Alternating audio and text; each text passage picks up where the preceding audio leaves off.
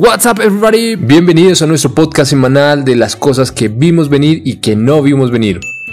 Probablemente el evento más importante que no vimos venir esta semana fue la reunión de la Fed, en donde se dieron algunos mensajes importantes que creemos puede detonar unos movimientos, o ya, los, ya lo está haciendo, unos movimientos fuertes en, en dólar hacia arriba, probablemente desvalorización en bonos y un golpe adicional a las acciones colombianas y en general a los activos globales de riesgo. No es que no hemos estado esperando el tema de la Fed. A, finales del año pasado explicamos que este era el evento más importante, que la inflación iba a sorprender al mercado y que en algún momento la Fed iba a tener que cambiar su discurso. Esto ha sido parte como eh, de repente la, la predicción más fuerte que tenía Alianza para este año. Sin embargo, estábamos a la expectativa, como también lo estaba todo el mercado, de que los anuncios importantes de la Fed se fueran dando más bien entre julio y agosto. Pensamos que había algo más de espacio hasta llegar eh, a una reunión que es muy tradicional eh, y donde la Fed tiende a hacer anuncios importantes, que es en Jackson Hole, en agosto.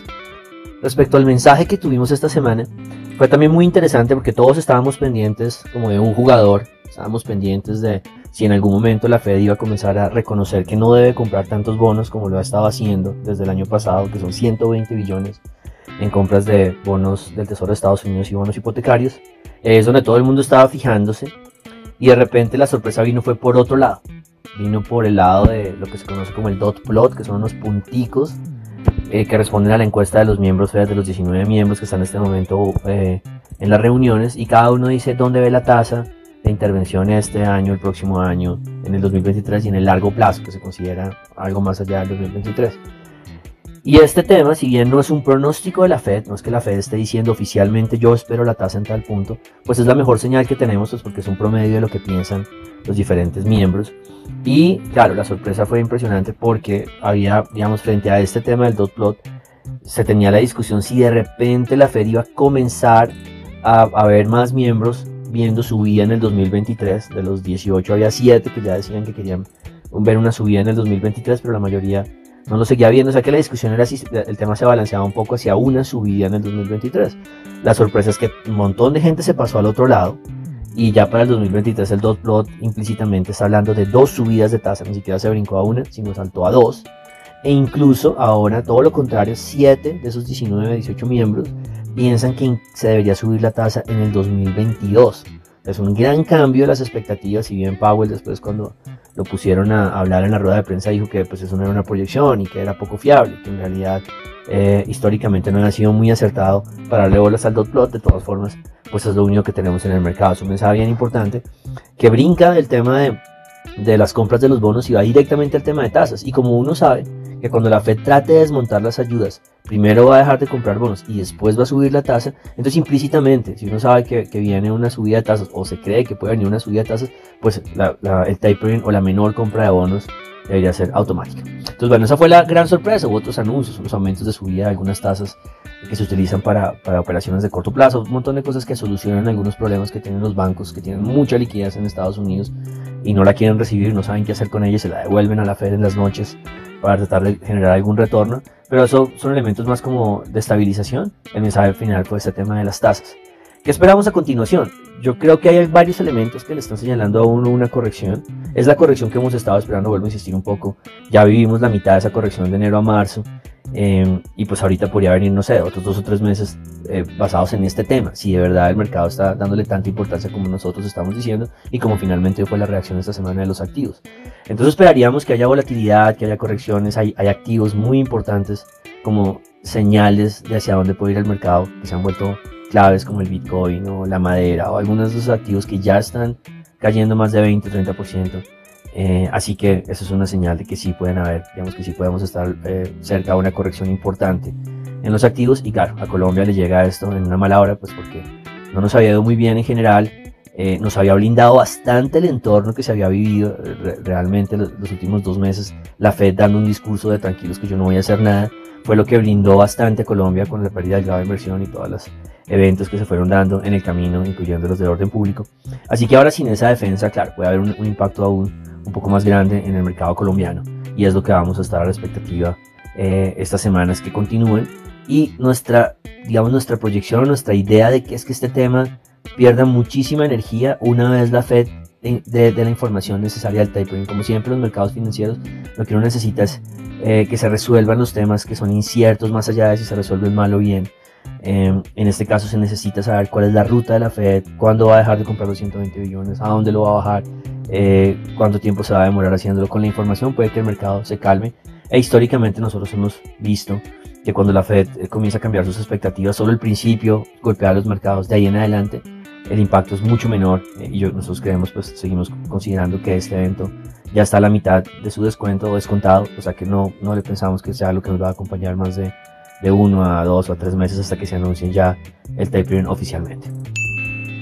Durante la semana se publicó el nuevo marco fiscal de mediano plazo para 2021, en donde el equipo técnico del Ministerio de Hacienda reveló nuevos mensajes, algunos esperados y otros no tanto, acerca de su plan de vuelo económico para los próximos años. En 2021, el Ministerio de Hacienda está esperando un crecimiento del 6%, superior al 4.6% que habían proyectado anteriormente. Frente fiscal, mantuvieron sus expectativas de déficit fiscal del 8.6% para 2021 y una leve corrección hacia el 7% para 2022. La gran corrección fiscal iniciaría a partir de 2023, cuando los ingresos tributarios aumenten a partir de la implementación de lo que han denominado la Ley de Inversión Social o una nueva reforma tributaria que estarían programando para ese momento. Era similar, la reducción del endeudamiento sobre PIB iniciaría en 2023. De acuerdo con las estimaciones, la deuda sobre PIB alcanzaría el 65% para 2021 y solo se reduciría del, del 60% hacia el 2030 o 2031.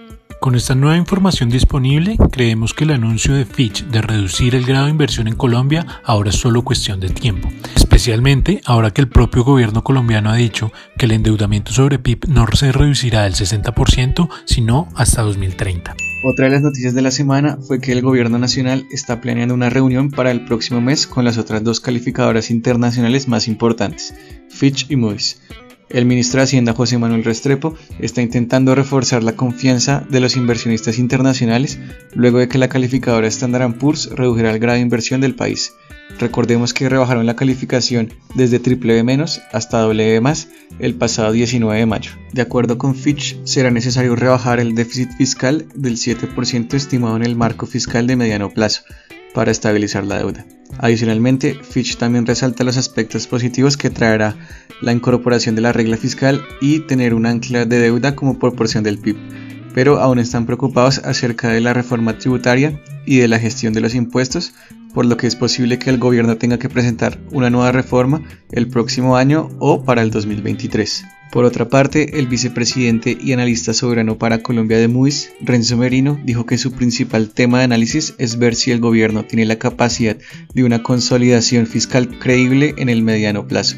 Si las medidas de ajuste fiscal no son significativas en los niveles de deuda y déficit, es probable que Moody's rebaje la calificación para Colombia. Momento para una de las que no veíamos venir durante esta semana. El viernes reveló el índice de seguimiento de la economía ICE para el mes de abril, el cual presentó un crecimiento anual del 28,7%.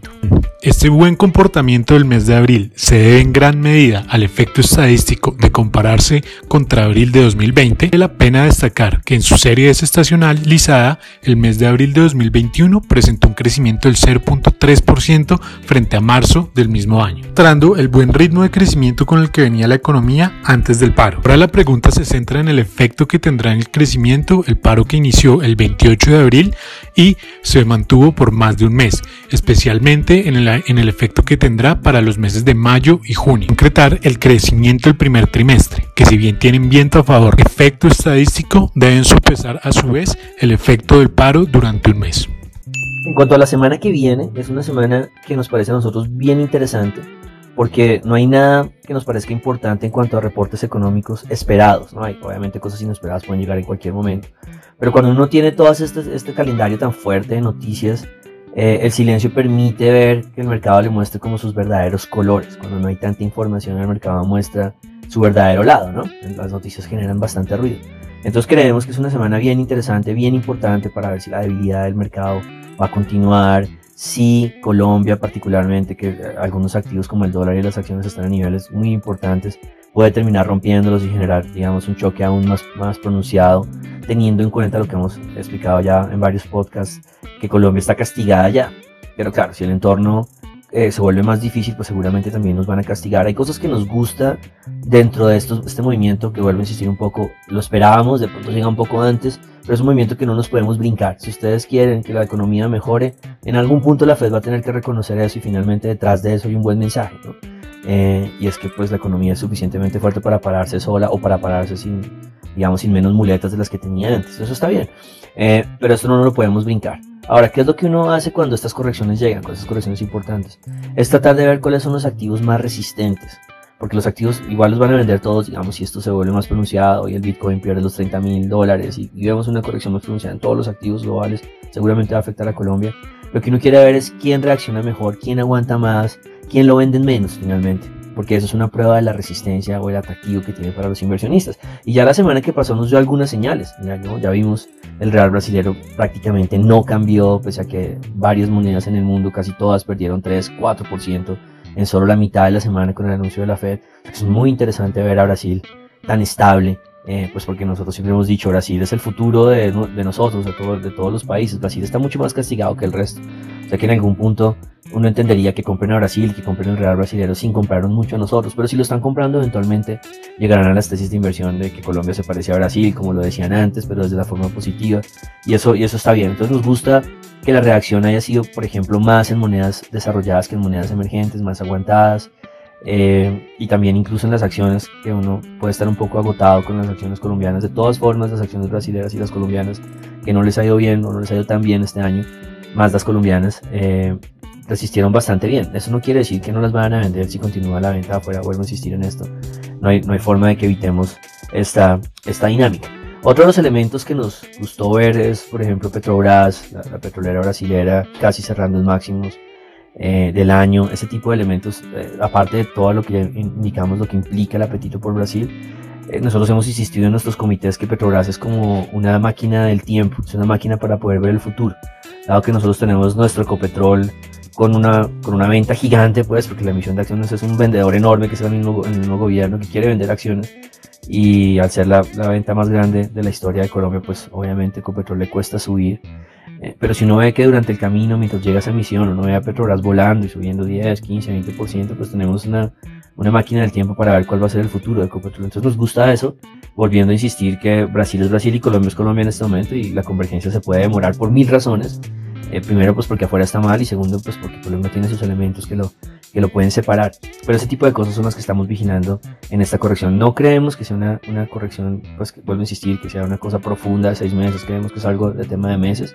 Eh, pero queremos ver cómo resiste Brasil, queremos ver cómo resiste Colombia, sabiendo que que Colombia resista mucho peor. Y así tratar de leer un poco hasta dónde podemos eh, llegar y qué tanto apetito haya cuando vuelva otra vez el dólar a bajar, porque es nuestra teoría eventualmente después de este ajuste, el dólar va a comenzar otra vez a caer fuertemente y a, y a generar un entorno más amigable para nuestros países.